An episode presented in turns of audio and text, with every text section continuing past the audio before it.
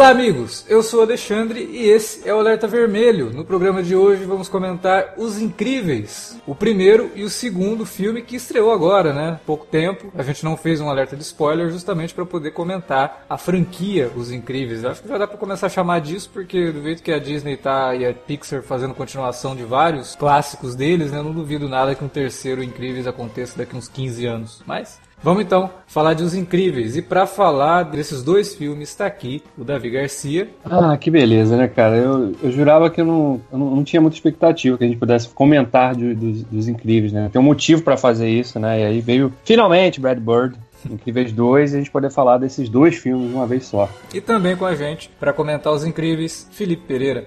Meu irmão, só te digo uma coisa: 14 anos. Finalmente aconteceu, foi, finalmente foi divertidíssimo. Foi, foi maravilhoso. E quem, quem discorda, tá sendo clubista, tá errado. Quem discorda, quem discorda gosta só das animações da DreamWorks. Bom, então é isso. Vamos lá falar de Os Incríveis, logo depois da vinhetinha. Não sai daí.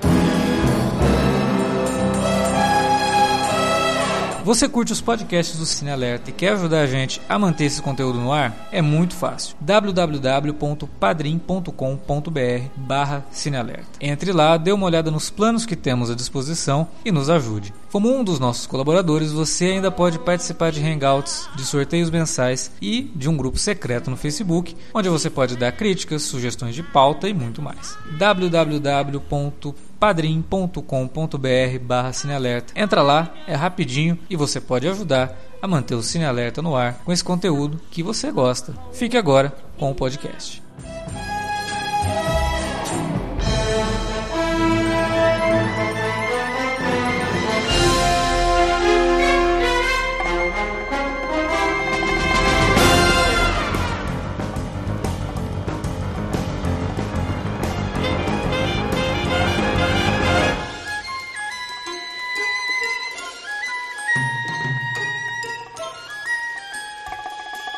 Há muito tempo atrás, numa galáxia distante. Ah, não, essa é outra saga da Disney. Mas há muito tempo a gente gravou aqui no, no, no Cine Alerta um programa sobre todas as animações até o momento que a gente gravou, na, na época, né? É, da Pixar. E foi um podcast bastante divertido, mas foi um podcast bastante rápido, né? Porque tinha que comentar um monte de filme. Então a gente teve que falar muita coisa e óbvio que não deu para falar de tudo. É, mas ele tá aí nos links, se você quiser ouvir, ouça, é bem legal. E também temos aqui um podcast sobre o Gigante de Ferro, que é um filme do Brad Bird, né, uma animação do Brad Bird, que fracassou retumbantemente nos cinemas norte-americanos e que depois de um tempo acabou ganhando o status de cult, né, porque o pessoal descobriu, né, não é nem redescobriu, porque ninguém foi ver no cinema, então o pessoal descobriu o Gigante de Ferro no home video, né, e o Brad Bird começou muito bem é, com longas metragens animados, né, com o, o, Gigante de Ferro. Só que é aquela coisa, o Gigante de Ferro fracassou e ele tinha a ideia dos Incríveis para fazer, mas você tem um fracasso na sua história, né? Como que você vende isso para um estúdio de cinema falando, olha, eu, eu sei que eu fiz um filme legal, ninguém foi assistir, né? Mas a culpa não foi minha, a culpa foi da Warner, que ficou com medo de lançar o filme, lançou meio que de qualquer jeito, e aí foi aquele fracasso. Pois é, a gente tem um podcast também sobre o Gigante de Ferro, que está linkado aí, para você conhecer um pouco mais da história do Brad Bird. E é legal a gente fazer isso, porque agora já dá para falar dos incríveis sem precisar voltar no tempo e contar toda a história do Brad Bird. Então, por favor, escutem o podcast sobre o Gigante de Ferro. E dá para continuar, né? A gente continua exatamente de onde parou, igual ele faz no segundo filme dos Incríveis contando essa, essa história dele tentando vender uma ideia que infelizmente ele não tinha um sucesso nas mãos para dizer, olha, fui lá, fiz rios de dinheiro, se você quiser um, um rio de dinheiro também, venha fazer esse filme comigo. Não foi o caso, né?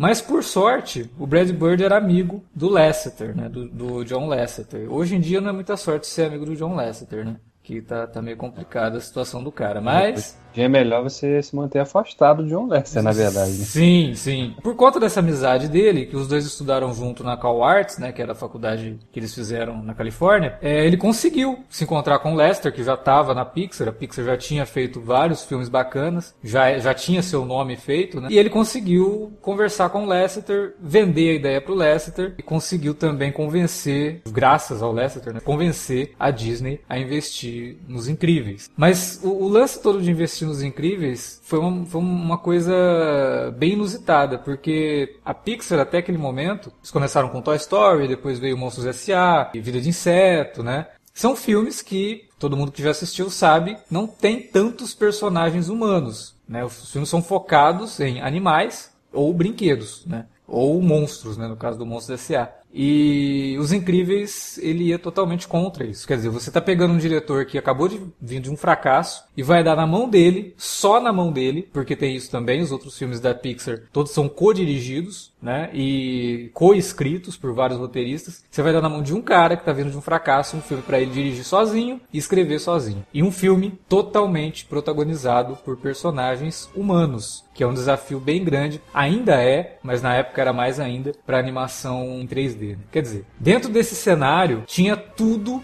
para dar errado, né? Porque você tem um cara que está começando, você tem todos os desafios que se colocam ali para produção do filme e você tem a pressão em cima desse cara. Você tem que provar que você estava certo desde o Gigante de Ferro. O Gigante de Ferro é muito bom, mas não fez sucesso. Então você sempre colocou a culpa no estúdio. Agora o estúdio está te dando a oportunidade de. Um outro estúdio, obviamente, está te dando a oportunidade de mostrar teu trabalho e teu valor de novo. Será que deu para fazer isso? Os Incríveis estreou em 2004 e eu acho que mostrou que o Brad Bird é sim um baita de um diretor, né? É, de lá pra cá, cara, o único tropeço do, do Brad Bird mesmo foi quando ele fez o live action também na Disney, né? Uhum. Do Tomorrowland, né? É um, filme, é um filme que eu nem acho tão ruim assim quanto a crítica apontou na época. Tirando esse filme, cara, todos os filmes do Brad Bird que eu vi das animações, passando pela Missão Impossível, eu gostei muito. Acho que ele é um cara muito sólido, né? Porque, primeiro, ele não é só diretor, geralmente ele se envolve mesmo no roteiro, né? Principalmente das animações. E no caso específico dos Incríveis, ele é o autor do, do roteiro do primeiro e desse segundo filme bem como diretor. Então você vê uma. É, tem toda uma influência direta dele no resultado final da obra, né? E é um cara que tem controle absoluto sobre, sobre esse universo da animação, né? Que é uma coisa que, infelizmente, muita gente ainda vê com preconceito mas eu, particularmente, de todos os gêneros do cinema, a animação é um dos meus favoritos, cara. Prefiro muito mais a animação, por exemplo, a filme de suspense. Se eu tivesse que ranquear os gêneros, a animação ia estar ali no top 3, sem dúvida nenhuma. Isso é uma coisa muito de ocidental, né, cara? Porque você vê no Japão, por exemplo, na China, na Ásia em geral, você consegue ver adultos consumindo animações de maneira muito diversa, né, cara? Não, no Japão, e, os e... filmes de longa-metragem, os que são mais levados a sério são justamente animações, né? É, Você tem, obviamente, uma produção gigantesca de live action e live actions muito bons, principalmente tem filmes clássicos excelentes que até hoje servem de inspirações para diretores ocidentais. Mas, cara, você vê assim, os filmes do Miyazaki, por exemplo, tem uma carga dramática, uma carga emocional muito maior do que muito live action, inclusive live action é, ocidental. Então, é, essa, essa cultura do, da animação ser uma coisa para criança, ela é realmente nossa, né? E não tanto de outros países. A França, por exemplo, tem animações muito marcantes, mas o, o, o americano ele tem essa coisa que ah, é desenho, então é para criança, né? Então vamos fazer isso aqui e tal. Isso é uma doideira, né, cara? Que um tempo para trás o Menino e o Mundo concorreu a, a melhor animação e é um filme made in Brasil foda pra caramba, cara. Pois bonito é. pra caramba. É, tem, tem uma outra animação chamada Lino que foi lançada ano passado, que é muito bonita. Essa já é de uma de temática mais infantil do que, do que o Menino e o Mundo também. Que tem uma coisa lúdica, né? Mas uhum. os filmes da Pixar não são filmes feitos só para criança, né, velho? Nunca foram. Sim, eles têm. Existe toda uma mensagem ali que o mais legal da Pixar e o que faz a Pixar ser o que é hoje, até hoje, é isso. É você conseguir agradar as duas faixas etárias. Porque você. A criança vai adorar, cara. Tem é, ação desenfreada, tem gracinhas, né? Tem personagem fazendo piada, tem tudo aquilo que a criança olha e identifica, não precisa precisa nem pensar muito para compreender. Por outro lado, tem alguns diálogos, algumas situações que o adulto entende. O adulto entende e gosta. Fala, porra, peraí, isso aqui tá dialogando comigo, não com meu filho. Né? Tá dialogando comigo, não com meu irmão mais novo. E é isso que faz da Pixar ser o que é, além, é claro, do foco que eles dão para os personagens, né? Porque não adianta nada você fazer uma animação legal, super bem feita, bonita, cheia de cenas bacanas e ter uns personagens assim que, pô, porcaria é essa, né? Eu já vi isso em outros lugares.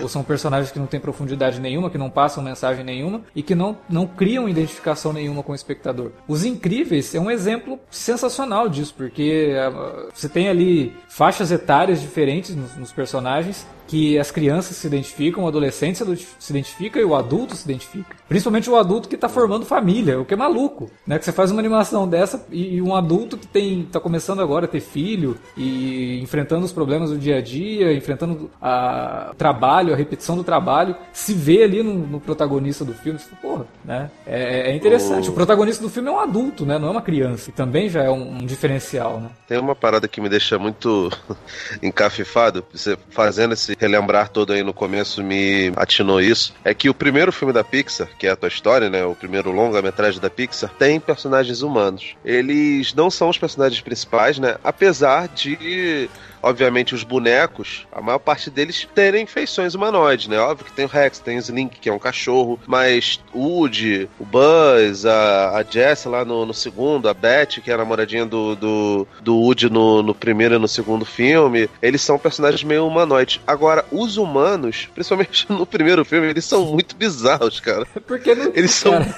não tinha textura, eles né? são muito. Caraca, eles são muito feios, cara. O Wendy tem um cabeção, velho. A irmã dele parece parece um mini crack, tá ligado? É muito feio. Tipo, é, a, a, Pixar realmente não tinha, né, pelo menos ali no, no, Toy Story, que é uma, uma, Olha que doideira, uma história de brinquedo. Uhum. Uhum. É, ela não tinha realmente compromisso em tentar trazer qualquer realismo pro. pro, pro é, não era nem compromisso, pro... não tinha como mesmo. Eles escolheram fazer o Toy Story por causa disso. Né? Fica, porra, o que, que a gente tem aí pra fazer que dá pra fazer e ficar bom? Porra, tem esse filme que é um monte de brinquedo. E... Ah, legal, plástico a gente consegue reproduzir.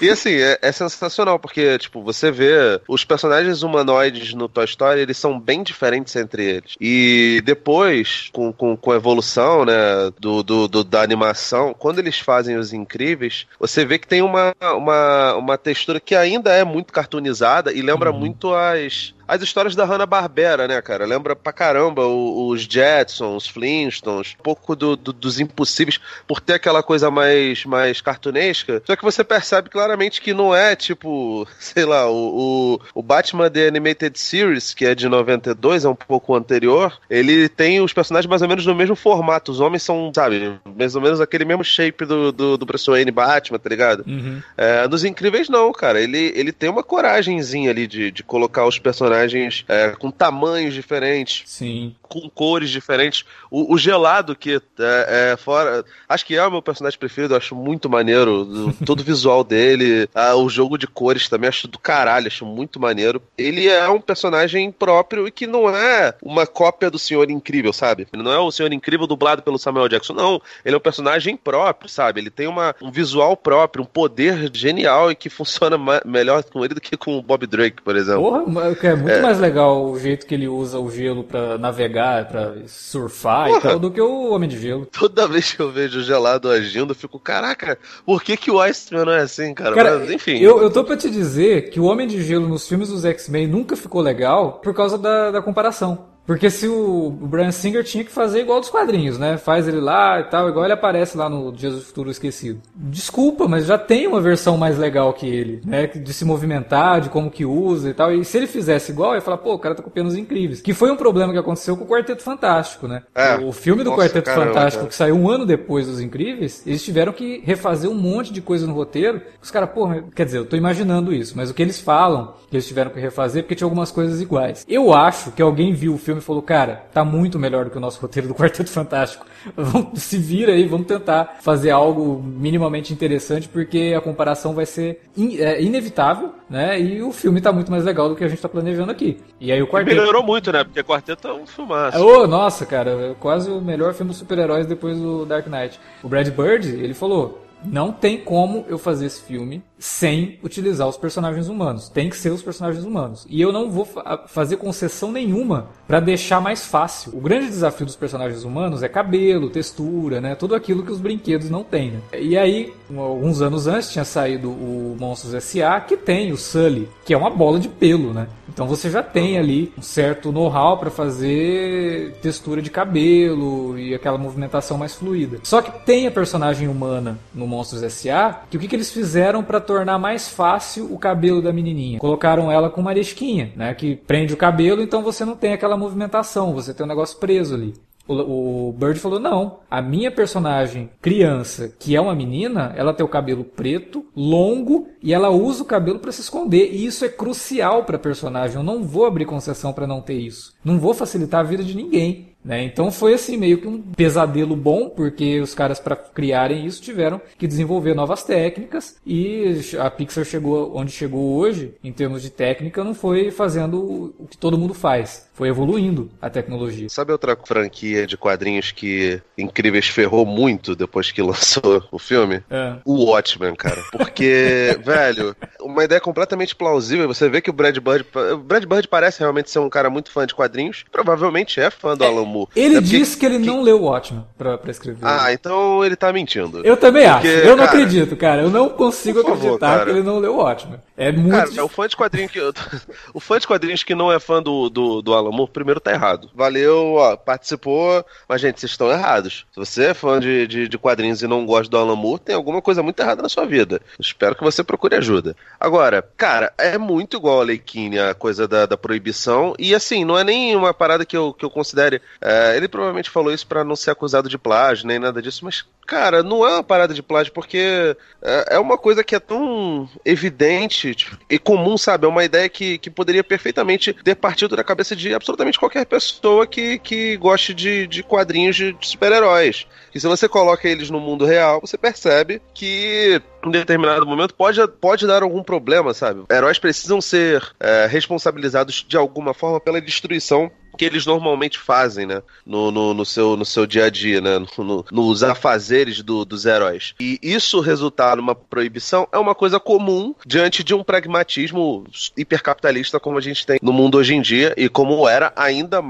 maior nos anos 60, né? Que supostamente incrível se passa nos anos 60, né? É, sei lá, é assim, o visual do filme é todo baseado no que o, Bird queria homenagear, que eram os desenhos que ele assistia nos anos 60, tipo o Johnny Quest, os desenhos que você falou da Hanna-Barbera e dos quadrinhos, né? E histórias de espião e tal. Mas eles nunca falam a data. O único momento que se cita data nos Incríveis é quando a Edna Moda vai falar pro Senhor Incrível, né? Que ele fala, ah, eu quero um novo uniforme, talvez com capa. Ela, não, capa não, né? Aí ela começa a falar datas. Ela, ah, não sei o que lá, em 1950 e tanto aconteceu aquilo com tal personagem. Em 1900, eu acho uhum. que ela uhum. fala alguma coisa de 60 e alguma coisa com algum personagem. Então ele meio que se passa. Gente, um... como é que ele não, como é que ele não viu o ótimo se tem o Dollar Bill morrendo com a capa falar no, no, nos Incríveis também, cara. O Brad Pitt tá mentindo, cara. É óbvio que ele tá mentindo. possível isso, cara. Ah, caralho, eu, eu nem lembrava dessa porra. Você, você falou aí e me lembrou. Olha que desgraça. É muito mentiroso, cara. É óbvio, não precisa mentir, cara. A gente gosta de você, ô Brad Bird. Pelo amor de Deus. É, o Alan Moore tá pouco se fudendo. Ele não vai te processar por plágio, não. Não, ele, ele, processa, ele processa o Snyder, cara. Você não. Provavelmente ele nem viu os incríveis, né? Ah, provavelmente. O Alan Moore é mó avesso a qualquer coisa de super-herói. Depois dos anos 2000, ele. Mas ele realmente, cara, na época que eu assisti os incríveis, eu liguei mais ao Watchmen a piada do, da capa do que o cenário criado de, de lei da lei Kine, porque na verdade a lei ela é uma coisa recorrente nos quadrinhos de ter uma lei para acabar com os super-heróis, principalmente depois do Watchmen. Uhum. Mas quando conta no filme a piada da capa, eu falei, ah, não. Peraí, né? E aí depois fui ler ele falando que não, não, não li o Watchman e sei que é, um, é uma HQ extremamente influente. e ele até fala que ele até se sente lisonjeado por ser comparado com o Watchman, porque se você for comparado com alguma coisa boa, é, você fez alguma coisa certa. Mas, cara, não vem com essa, né? Não é possível que ele não, não tenha lido o Watchman. Não, porque... tem muita coisa, cara. O clima de revista Pulp que, que o Watchman tem a necessidade de botar é, conceitos mais adultos dentro do, do de uma discussão de super-herói que supostamente deveria ser é, mais infantil, tem muito, muito de Watchmen, muito mesmo, sabe? Não é, não é pouca coisa não, é uma influência bem, bem grande, inclusive. Sei lá, nem acho que seja um problema. Os heróis antigos têm muitas semelhanças com os Minutemen, sabe? É... O Snyder até fez uma brincadeira com isso, meio que o um making off do filme, que mostra o passado, né? Tipo a biografia do, do Corujinho, o Coruja original. Do, do Hollis, né? A, biografia é, do não Hollis. Se, eu não lembro exatamente qual era o nome do, do especial, mas era um negócio máscara. que vinha nos. Isso, isso. É o nome do, do livro dele, né? Que é. vinha junto com o DVD, com Blu-ray, que, que mostra. É, tipo, muito maneiro, porque é um documentário que mostra os, os personagens lá. Aquilo dali é muito parecido com o início das gravações em preto e branco que, que tem do, do dos Incríveis, sabe? É, aí, eu é já acho, aí eu já acho que foi a, a referência inversa, né? Talvez o Snyder sim, tenha sim, utilizado sim, os Incríveis como, como base para poder fazer aquilo do, do documentário. Que é uma, é uma boa ideia, inclusive. O Snyder tem boas ideias, por incrível que pareça. pois é. Quando são coisas mais curtas, até, até rola mais, mais facilmente. Sim. Só que assim, essa coisa já tem lá nos anexos do, da revista original, né, cara? É, é em formato é... De, de impresso, né? Como se fosse o livro mesmo do Hollis mesmo, que você lê os pedaços do, do dos capítulos, né? Sim, tipo, meio que amarelada, assim, tipo papiro, tá ligado? É, é, é. Mó, mó, legal. E, cara, essa parte daí é muito parecido para mim, tipo, e, e, lembra muitas outras coisas mais clássicas também. Porque, assim, ele, ao mesmo tempo que lembra, mas também os temas abordados são um pouco diferentes, né? É, no Watchmen tem toda aquela coisa da responsabilidade dos poderes e quem controla aquilo e o, a situação do mundo, né, em plena Guerra Fria, de você imaginar que os Estados Unidos têm o cara mais poderoso do universo, né, que é o Dr. Manhattan, então começa a ter algumas coisas que, que, que, vão sendo trabalhadas em cima disso, mais por conta do que o, o Moore estava falando sobre a época que o negócio foi feito. Nos Incríveis, ele faz isso também, mas ao mesmo tempo ele está falando sobre o medo da, da população, dos seres humanos comuns, de algo poderoso demais, né? Então, para você disfarçar esse medo que você tem dos super-heróis, pô, como é que eu vou viver em paz sabendo que tem um cara que voa, uma mulher que se dobra inteira, né? É um, tem poderes elásticos, o outro congela e o outro é super poderoso. Como que eu vou viver seguro num mundo que tem esses caras?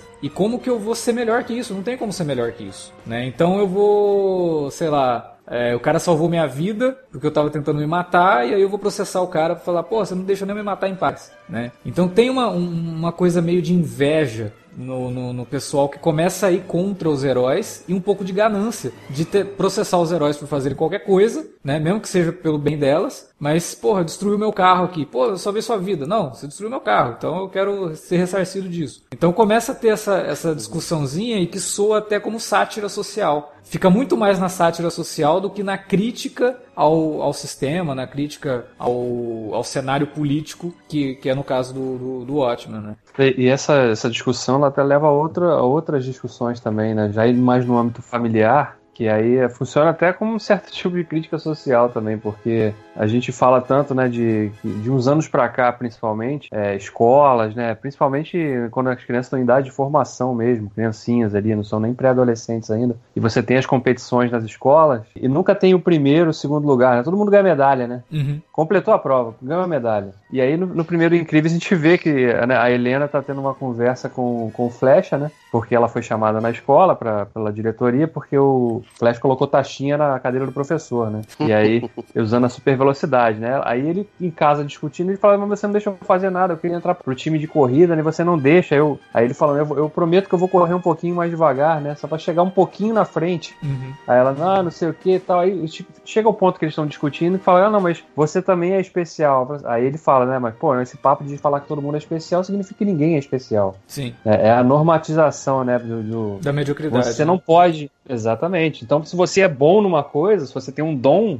você não pode usar, porque os outros vão se sentir muito inferiores, né? E é esse, e é esse medo que leva também a publicação de uma lei que impede os heróis de, de atuarem. Né? Uhum. Eles têm que ser pessoas normais, não podem ser chamados, é, eles não podem agir à margem da lei, embora tenham uh, as, as melhores das intenções. Então é, é outro tipo de discussão, né? Os, os, incríveis do primeiro e pro segundo também, ele é multitemático, né? E um, e um puxa o outro. As coisas são muito bem conexas também, né? Não, não tem nada, tem nada sendo discutido gratuitamente. É um que vai puxando o outro, realmente. Uma ideia leva a outra, que leva a outra e, e funciona, né? O contexto todo que é construído, ele é muito, muito forte, muito enraizado. É, tem, tem uma parada que eu acho doida que assim, no, se no Watchmen a gente tem, em, Incríveis também tem um pouco disso do quem quem vigiará os vigilantes, quem é que, que, que vai fazer essa fiscalização. No Incríveis também tem, só que obviamente que o mote dele é um pouco diferente do, do, do Watchmen, especialmente porque o Watchmen é um negócio que, que expõe muito os pecados das pessoas e mostra que você ser uma pessoa super não te exime de cometer uma, porra, uma porrada de coisas, sabe? Uma, uma penca de, de pecados, como poderia acontecer na cabeça da, das pessoas. As pessoas acham que, ah, só porque você tem uma, um poder a mais e colabora para a sociedade dessa forma aqui, você pode fazer o que você quiser. Não, não é assim que funciona. Mas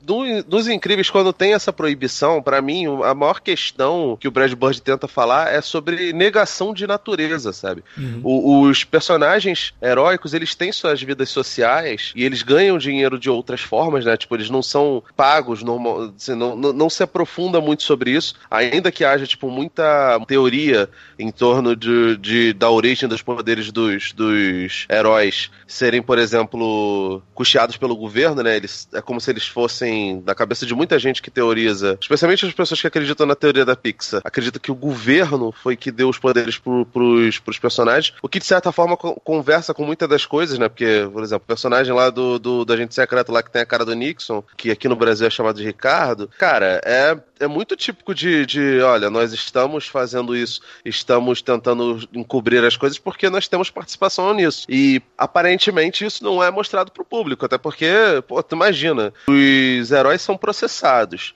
O Senhor Incrível é processado porque ele salva um sujeito. Você imagina se, se o governo americano fala, olha, isso daqui foi uma iniciativa do, do, do JFK que resolveu. Isso ia pegar muito mal. Então as coisas são meio que, que escondidas, né? Eu acredito piamente que, que seja mais ou menos por aí mesmo, que os, os heróis são fruto da, da, das ações do governo. Só que essa natureza, cara, ela simplesmente não é negada, porque o, o Beto Pera, ele precisa ter aquela adrenalina todo dia, senão ele não fica bem. A, a mãe da, da família, que é a mulher elástica, ela não gosta de admitir isso, mas a realidade é que ela quer voltar a, a, a ser heroína. Afinal de contas, é, essa é a vocação dela, sabe? E ela é, fala e... lá no começo do filme, a gente vai deixar o, o, o mundo ser salvo pelos homens? Não, cara. Tipo, ela é uma personagem com muito girl power, tem uma, uma postura muito resoluta e que simplesmente não vai abrir mão da, da postura dela porque A ou B não quer que, que, que, que faça, sabe? E isso inclui também o governo. Então, tipo, é tudo muito bem trabalhado e, e, muito bem pensado em torno disso. E se você for ver, cara, faz todo sentido os personagens se sentirem mal por, por não conseguirem dar vazão à vocação deles, ser o que eles foram, entre aspas, programados para ser. Não que as pessoas tenham programações nas suas vidas, mas eles genuinamente se sentem impedidos de, de, de fazer é, o que eles nasceram para fazer e o que eles estão destinados a fazer por conta de uma lei que, que não pensa na sociedade como um todo, pensa em repercussões imediatas, né, cara? É, fica muito na, na, na, questão do, do, potencial desperdiçado, né? Posso fazer isso, mas eu não posso, porque é contra a lei. Né? É, e mais do que isso, isso daí lida também com outra questão, que é a da frustração que esses personagens passam a sentir, principalmente no primeiro filme e no segundo também, isso vai pro segundo, no, principalmente no, no que tange o personagem do Roberto, né? O, o, Roberto Pera, né? No Brasil ficou traduzido como Pera. Nunca entendi porque que botaram Pera no sobrenome, mas tudo bem. É, ele no primeiro filme ele se vê que ele é um cara quando a proibição sai ele a gente vê ele alguns anos depois ali trabalhando no escritório num trabalho absolutamente burocrático né ele está absolutamente insatisfeito de estar tá fazendo aquilo ali ele ganhou peso né ele está desmotivado ele não está feliz ele está puto com tudo, né? Que é uma coisa que muitos de nós vive, convive, né? De às vezes você não tem a opção de fazer o que você realmente gosta. Você tem que fazer o que paga a sua conta. E o que paga a sua conta não necessariamente é uma coisa que vai te deixar feliz, que vai te deixar empolgado de acordar todo dia, pô, legal, vou para lá, vou fazer aquilo e tal. Né? Então, é, é, o, filme, o primeiro filme, principalmente, retrata muito bem isso. No segundo, ele já muda pra questão de ele foi deixado de lado porque o protagonismo é da esposa. Uhum. E ao mesmo tempo em que ele tá incentivando a esposa, ele também se sente frustrado, porque ele queria estar tá junto. É. E não pode, né, naquele momento. E ele tem que ficar em casa, cuidar das crianças. Embora. E, e que também. É por isso que eu falei, uma coisa vai puxando a outra, cara. Isso é, isso é que é muito foda, porque ao mesmo tempo que a gente vê um cara que tá ali incentivando a esposa, genuinamente incentivando, ele tá feliz porque ela tá podendo fazer aquilo. Ele queria fazer, mas ao mesmo tempo ele tá, ele tá lutando contra si mesmo, sabe? De, de não ser o machista, de não, eu é que tenho que estar tá ali, por que, que ela que ela que tinha que estar tá aqui? Ele não fala isso, mas ele sente isso, a gente percebe isso. Uhum. Né? E ele tá lutando contra esse, esse conflito dele de, de não poder realmente tá fazendo o que gosta, né? No, no, no primeiro filme, até aquele momento, e no segundo, quando ele tá ali preso em casa tendo que cuidar das crianças, né? Que é multifacetado, né? Você é multitemático realmente. Você eu, e casa como você estava falando lá no início. Se o pai tá lá vendo o filme, ele identifica isso. A criança não vai ter essa leitura, mas ela vai ver outra coisa. Então, Sim. é como se você estivesse descascando uma cebola mesmo, né? Então, são várias camadas ali, e quanto mais você descasca, mais vem a vontade de chorar, né? É verdade. É, porque essa questão do, do, do, do Beto, por exemplo, não, não querendo entrar demais no segundo filme, que a gente vai depois falar só dele, com spoilers e tal, a gente avisa aqui. É, mas a questão do Beto, cara, é muito legal porque no segundo filme ele tem essa coisa de ficar ali, porra, eu queria estar tá lá, mas ela também está fazendo e ela está fazendo para que eu depois consiga fazer, né? Mas ao mesmo tempo ele está lidando com algo totalmente novo, que era um serviço dela, né? Na cabeça dele ou a sociedade impõe, né? Que o serviço de cuidar dos filhos é da mulher. E ele de repente está tendo que cuidar dos filhos.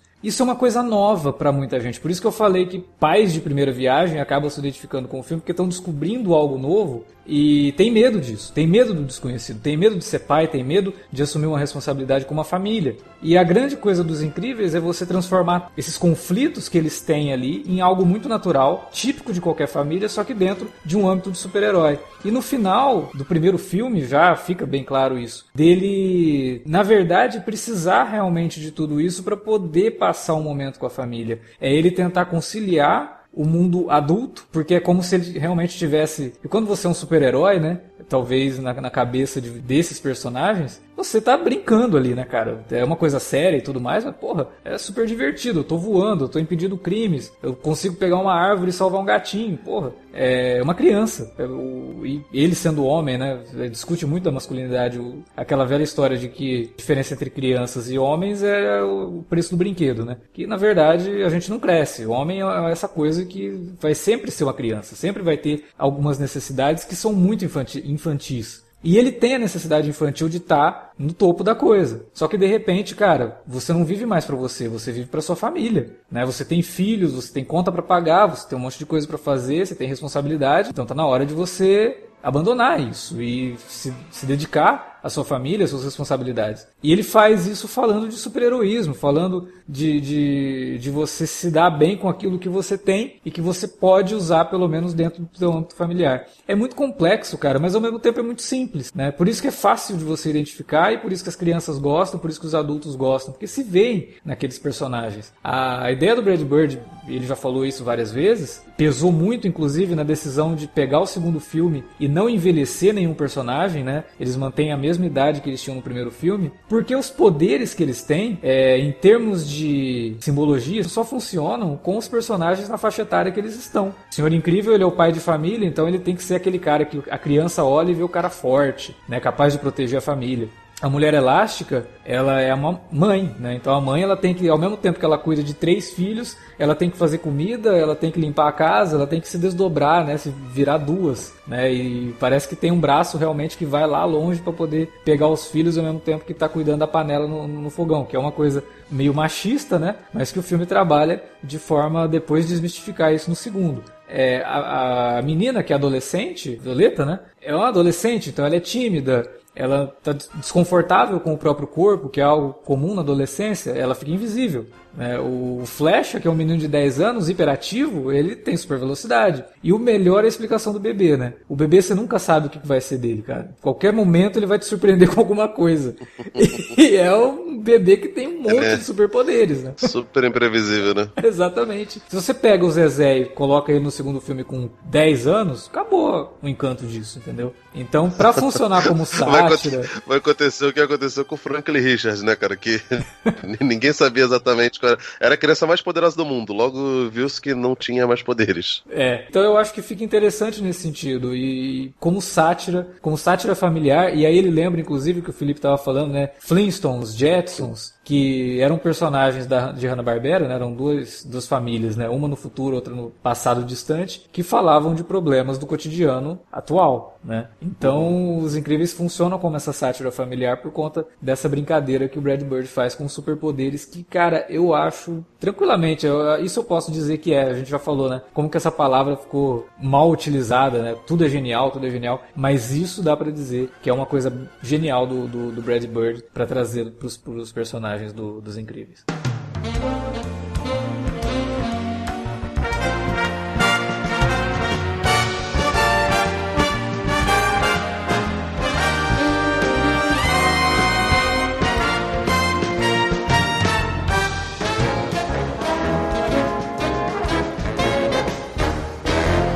Toda história de super-heróis tem que ter um vilão, né? E o vilão, a gente sempre fala também que o super-herói é tão bom quanto o vilão que ele tem que enfrentar. E o Síndrome, né, que é um vilão que surge de uma forma bastante peculiar, né? Ele é um fã do Senhor Incrível, rejeitado. Ele é o Guri Incrível. É. Guri Incrível. rejeitado pelo Senhor Incrível, ele cresce com certo rancor, né? E acaba se tornando um, um cara, um armamentista. É, É, é, é, eufemismo. é bondade sua, né, cara? Porra. É, ele queria só, basicamente queria só matar o Senhor Incrível E e... todos os heróis, né? Ele mata todos os heróis, gente. Vocês estão É. brincando. Ele mata boa parte dos heróis. E aí ele se torna esse vilão, que é um armamentista, né? Tem toda a questão ali. E que depois o- a plot do Homem de Ferro 3 copiou descaradamente, né? Cara, mas assim, o, o, o- sobre o síndrome, sobre essa parada do guri incrível, o bochecha, sei lá qual era o, nome que, que davam pra ele quando ele era mais novo, é, tem uma, uma coisa que é muito típica dos, dos filmes da Pixar. A Pixar, a, a parte adulta do- das histórias, normalmente desconstrói muitos conceitos que pros adultos é, é meio que carne de vaca, sabe? Eles quebram vários tabus. E um dos tabus que eles quebram é em relação à idolatria e a referencial. O- os ídolos da, da Pixar, eles não são mostrados como, como pessoas infalíveis, né? Ao contrário, eles são figuras de ódio até. Porque o que o Senhor Incrível faz com, com o garoto é uma parada de, de decepção. A decepção que, que o, o menino tem com, com o Senhor Incrível, ela é, sabe? ela é Genuína, né? Ela é Você- genuína. Na, na, aos Você não- olhos do, do menino, o Senhor Incrível foi um babaca com ele, né? É igual quando você tem um, admira um ator, sei lá, aí você tá jantando num restaurante qualquer, você vê aquele ator ali, aí você. Não, não vai ser aquele fã chato que vai pular na mesa do cara. né? Você espera ele sair e tal, aí você agora, opa, fulano, desculpa te interromper, mas pode tirar uma foto, o cara nem te dá, ele te ignora e vai embora, entendeu? Uhum. Você vai ficar achando. Vai passar de fã achar o cara um babaca. Sim. Sim, Porque o cara não tipo, pôde, não pôde corresponder à sua, à sua admiração, né? Então é a mesma coisa, né? No, no- no contexto do filme, ele, ele é esse garoto, esse- ele é essa pessoa que foi absolutamente rejeitada por aquela figura que ele admirava demais. Cara, é como diz o próprio dublador original do Senhor Incrível, né? No festival de anime, ficou reclamando que a carne tinha gosto de bode e que as pessoas queriam abraçar eles e pediam pra autografar o boneco do Homem-Pássaro. Enfim, esse- é, o, o Senhor Incrível ele não pediu pra ser é, um herói, ele simplesmente é um herói. A gente teoriza de que ele foi voluntário de um, de um, um processo seletivo do governo que, que deu poderes a eles, a ele e a outras pessoas, é, é só uma teoria. A gente não tem muito como, como tirar uma conclusão tão exata sobre, sobre a coisa toda. Mas assim, ele ainda assim não escolheu ser aquilo, e no final das contas, no, no decorrer do filme, você percebe que ele, que ele sente, caramba, tipo, eu era um cara muito mais vaidoso do que eu sou hoje. Ele é um sujeito que tem um ego muito grande, Uhum. indiscutivelmente, mas ele percebe, caramba, eu era muito mais imaturo. Eu não deveria ter feito isso. Se eu não, se eu tivesse tratado esse garoto de- tranquilamente, se eu tivesse tratado esse garoto como eu gostaria de ser tratado enquanto garoto, quando eu me visse diante de um referencial, certamente ele não estaria fazendo o que ele faz. Isso não justifica as coisas que o síndrome faz. O síndrome não é um, um cara mazelado, marginalizado, uma vítima da sociedade. Não, ele é um sujeito que que É um sociopata, que né? se- é, tipo, ele, ele é um sujeito completamente desequilibrado e que teve por gatilho o desprezo de, de uma pessoa. A responsabilidade pelo que acontece com ele é única e exclusivamente dele, não é do Senhor Incrível, não é de nenhum outro dos heróis. Mas você com- começa a ver que, que os personagens da, da, da Pixar, tal qual aconteceu em Vida de Inseto, que é um dos filmes mais subestimados da história, tal qual aconteceu com, com Procurando Nemo, que não é só a história de um peixe-palhaço nadando pelo mar, é uma, é uma história de paternidade. Todas essas histórias têm camadas e têm personagens muito complexos. E o Síndrome é um personagem muito complexo. Assim como os vilões da, da, da Pixar, normalmente, do Síndrome no caso, ou o, o gafanhoto lá que faz as coisas no Vida de Inseto, o Cid dentro do Toy Story, eles são personagens muito críveis, eles são palpáveis. Você se identifica com o que eles estão fazendo porque eles são humanos, né? Um boneco é humano, um gafanhoto é humano, um garoto é, que dá fogo no- nos, nos brinquedos, ele é humano. Falando, o garoto que se decepciona e vira um super vilão, coisa que não existe no, no, no, nos Incríveis, né? Porque todos os vilões, se for perceber, são, são caras sem poderes, né? Mais uma, uma referência ao Watchmen. Sim. É, você, você olha para ele e fala, ele é um vilão por causa disso, porque ele fez isso, isso e isso, porque ele sofreu isso, isso e isso. E tudo isso torna as coisas mais críveis. Eu, eu gosto disso, acho inteligente, é uma saída muito inteligente. Vou abrir um parêntese aqui que você comentou uma coisa da Pixar, né? De ter essa coisa da, da idolatria e quando você encontra o teu ídolo, você percebe que o cara não é nada daquilo. E na hora se me lembrou do App, né? O vilão do App é o ídolo do passado do personagem principal. Sim, é, é bem essa questão, né? É, é, inclusive um personagem que é bem a cara do. Do Kirk Douglas, né? Kirk Douglas, no total, né? Pois é, é interessante realmente essa coisa de, de você desmistificar o ídolo, né? Talvez já tenha sido uma forma deles falarem sobre quem realmente é o John Lasseter. Mas de qualquer forma, vamos falar de outra coisa. é...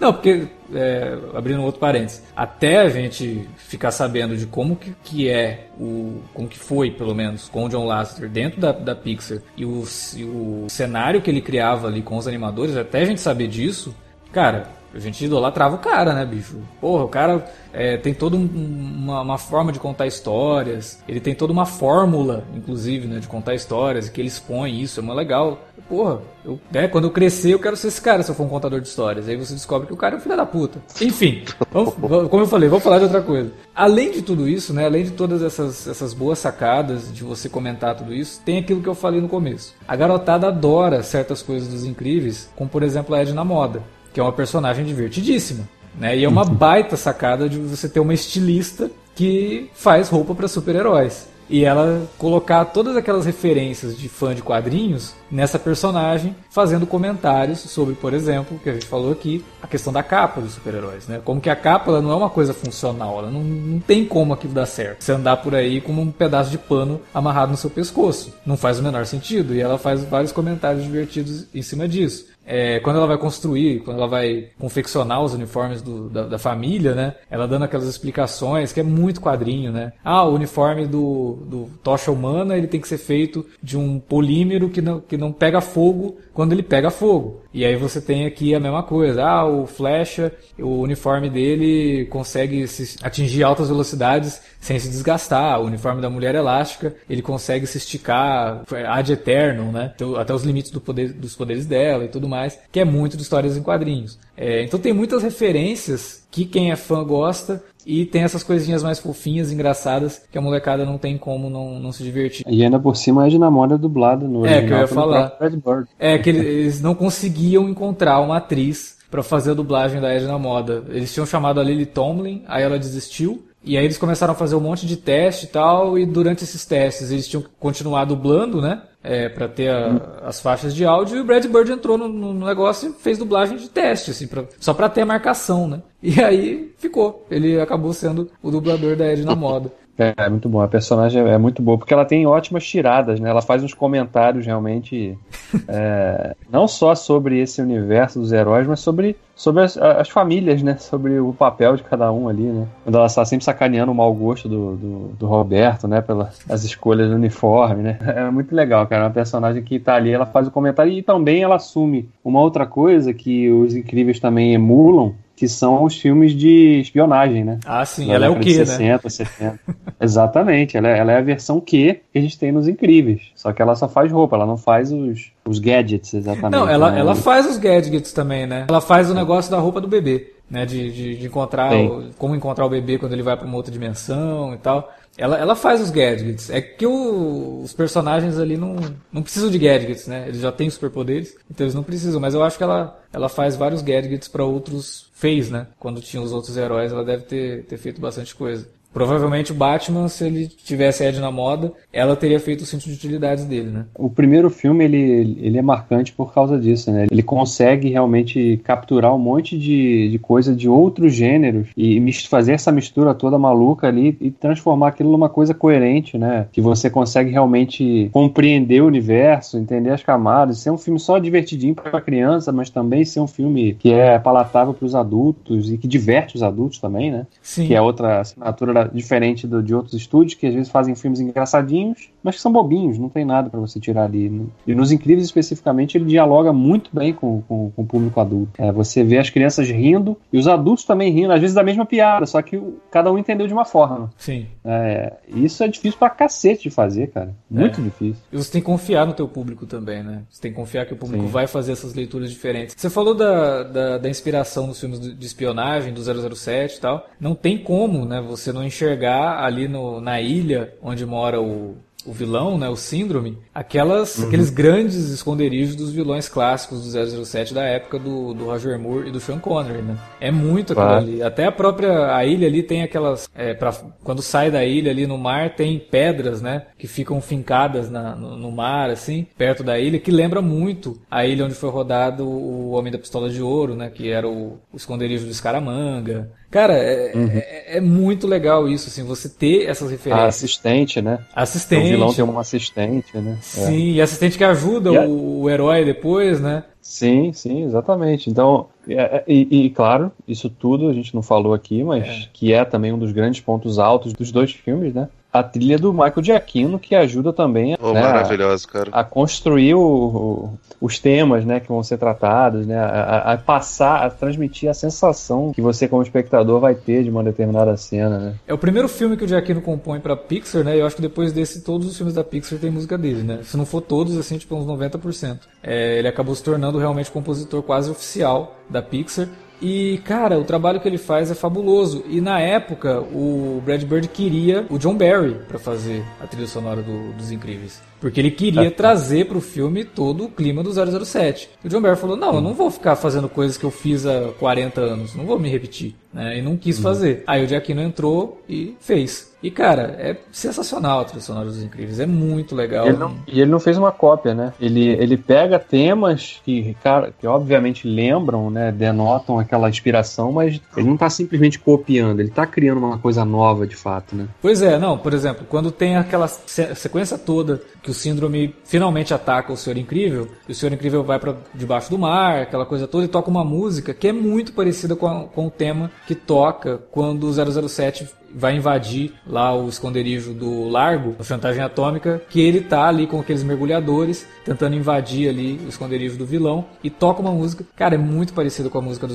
007. Mas é o que você falou, não é uma cópia. Você lembra, mas é algo totalmente diferente, né? É uma outra vibe, uma Tem uma outra- identidade, né? Tem Exato, uma identidade. exato. Fora o tema que ele cria pros Incríveis, que é um tema fantástico. Porra. E quando você fala de filme de super-heróis, cara, o tema dos Incríveis não fica devendo nada pra grandes temas musicais de, de super-heróis, como o do Super-Homem, como o do Batman do Danny Elfman, como o do Batman do, do, do, do Hans Zimmer, o X-Men, né, do, do segundo filme lá, do John Watman, que é bem legal a trilha, o Homem-Aranha do Danny Elfman, que é legalzinho também, não é tão boa, mas é, é- é interessante, é melhor que qualquer uma, qualquer trilha do Aranha que foi feita depois que o, que o Sam Raimi saiu. Cara, pra mim tá no nível das grandes, sabe? O tema dos Incríveis é muito bom e passa toda a questão do heroísmo com com uma coisa divertida, né, descompromissada, é, de matinê, de sessão da tarde, que a gente meio que se perde um pouco nos filmes de super-heróis que querem ser pesados, sombrios e não sei o que, e se esquecem um pouco da pegada do material base, né? E Os Incríveis, que não é baseado em nada,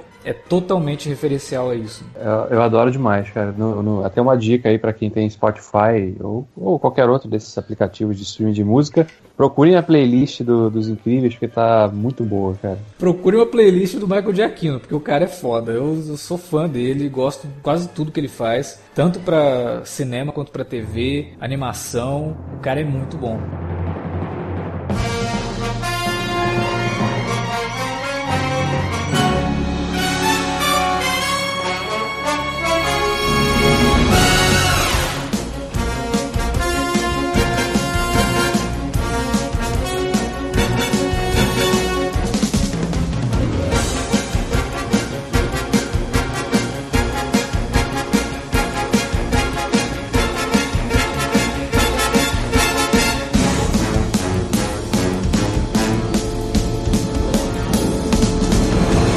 Bom, agora, se você ainda não assistiu Os Incríveis 2, vai pro cinema, dá uma pausa nesse podcast e depois você volta para continuar ouvindo, porque vai ter spoiler, né? A gente vai falar agora do filme que demorou 14 anos para sair. Né? O Brad Bird ele não quis fazer a continuação de um dos melhores filmes dele. Isso a gente tá falando do cara que fez o Gigante Ferro, que é um baita de um filme. Porque, cara, enquanto eu não tiver a história que eu quiser contar, do jeito que eu quiser contar, não vou fazer. E a Disney ficava pressionando ele, né? Não, você tem que fazer, os incríveis foi um dos nossos maiores sucessos, tem que ter continuação e tal. Ele, não, não, não, tem outros projetos foi fazer live action, é, fez Missão Impossível, fez né, o Tomorrowland, aquela coisa toda, e aí finalmente a Pixar anunciou a continuação dos Incríveis. E cara, a gente falou no começo, né? Dá aquele friozinho na barriga, né? 14 anos de espera, a chance de a gente se desapontar com uma continuação é muito forte, né? Principalmente vindo de um filme tão bom quanto Os Incríveis. Mas o saldo é bastante positivo. O filme não é melhor que o primeiro, porque ele não precisa ser.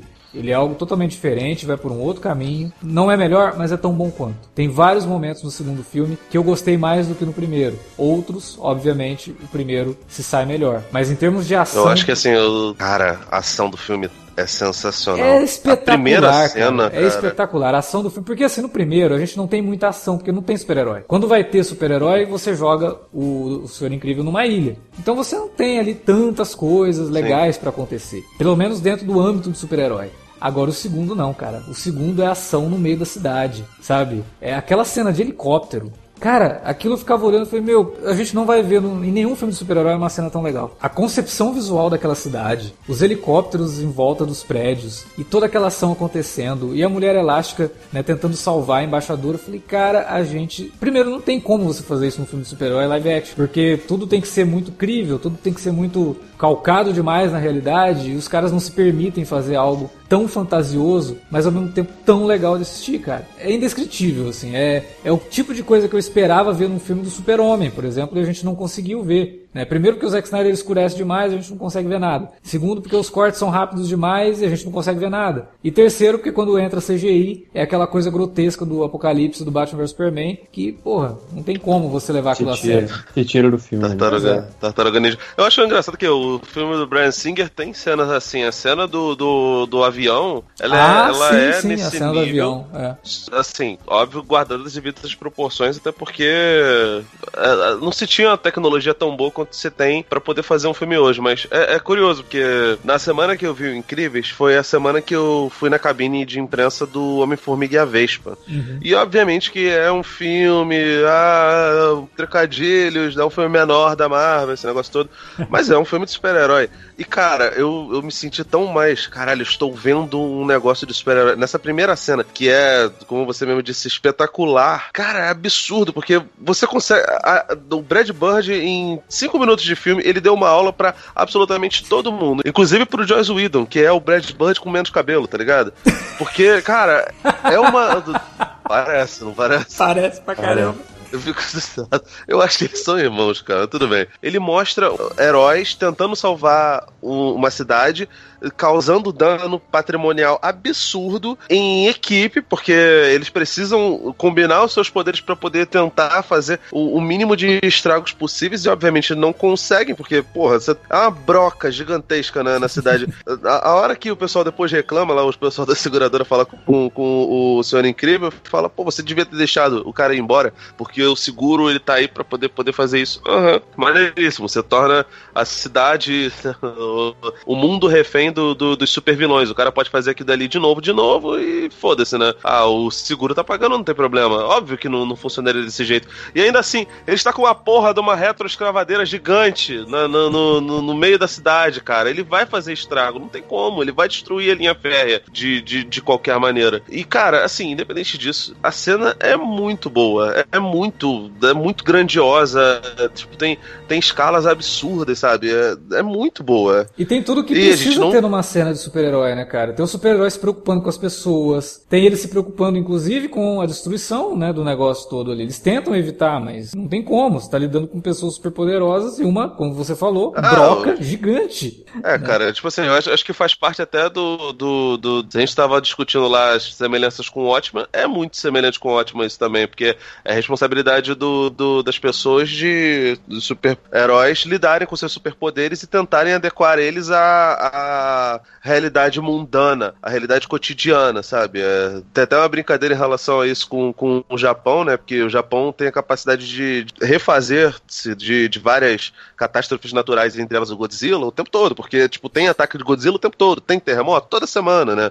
Na, na cabeça das pessoas que são, que são, são xenófobas, né? Mas é, o, o, japonês tem essa capacidade de, de lidar com isso, o americano não. Então, tipo, um cara como o Senhor Incrível dentro de uma sociedade ocidental hipercapitalista que precisa fazer dinheiro no meio da Guerra Fria, ele não pode ser, ser abraçado por geral, porque tem empresas que ficam reclamando, porque isso traz prejuízo financeiro, sabe? É, inclusive para o governo. Claramente está tá, tá encobrindo ali por ter alguma participação dentro do. do, do tanto que eles, eles se retiram pelo, pelo motivo de você tá abusando demais desse, desse dinheiro. Né? Talvez não seja nem para encobrir nada, talvez seja só por, ah, já que você trabalhou com a gente aqui no governo, você nos ajudou, uma mão lava a outra, sabe? Uhum. Mas de qualquer forma, cara, essa, esse pensamento é muito complicado. Querendo ou não, eles vão continuar sendo daquele jeito. Não tem para onde eles correrem. Pois é. E aí o filme trabalha com uma ideia muito, muito legal, né? Que se o primeiro, o arco todo era do, do Senhor Incrível, o segundo transfere o arco dramático para Mulher Elástica, que é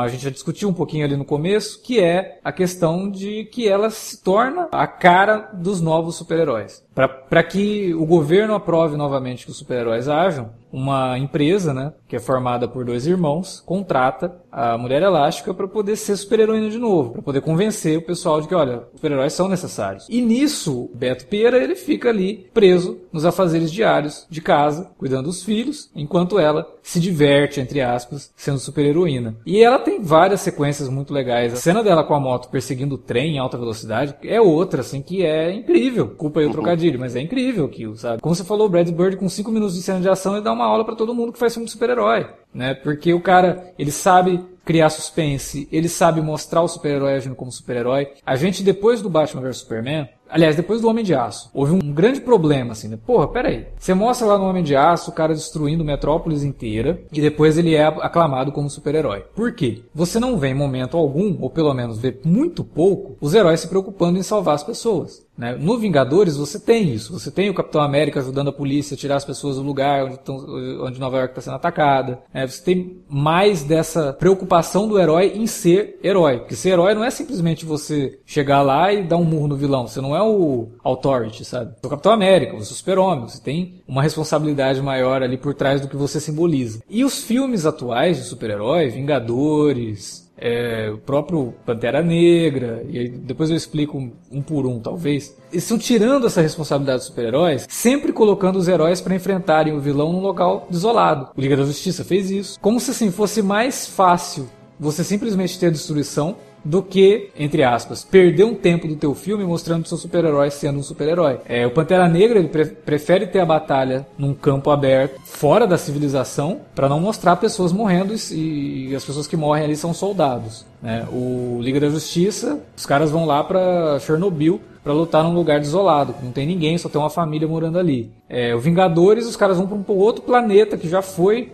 é, desolado pelo, pelo Thanos para poder enfrentar o vilão. Então você tira toda a responsabilidade do herói simplesmente para ele poder ter uma luta e não se preocupar com pessoas. Ao mesmo tempo que isso seria o ideal, mas isso teria que vir do personagem, né? Vamos para um lugar isolado, não vamos destruir a cidade nos filmes atuais parece que é uma responsabilidade meio fajuta, né? De você simplesmente querer evitar os comentários depois da crítica e do público. Mas os incríveis não, cara. Os incríveis não tem problema nenhum em colocar os heróis atuando no meio da cidade, porque eles se preocupam em salvar as pessoas. Porque são super-heróis. Né? O Brad Bird ele entende também da, da mensagem por trás dos super-heróis. E até tem uma coisa no primeiro filme dos Incríveis que revendo agora, falei caramba, né? Será que o Zack Snyder quis fazer uma homenagem e não entendeu que se ele fez uma homenagem ele fez uma homenagem errada? Porque tem uma cena no primeiro filme que ele roubou que o Síndrome solta no, na cidade, joga um caminhão, né? E aí quando ele joga o caminhão, o Síndrome simplesmente desvia e o caminhão explode lá atrás, destruindo tudo. Isso é uma cena do, do, do Homem de Aço, né? Tem uma cena do Homem de Aço que o Super-Homem faz exatamente isso. O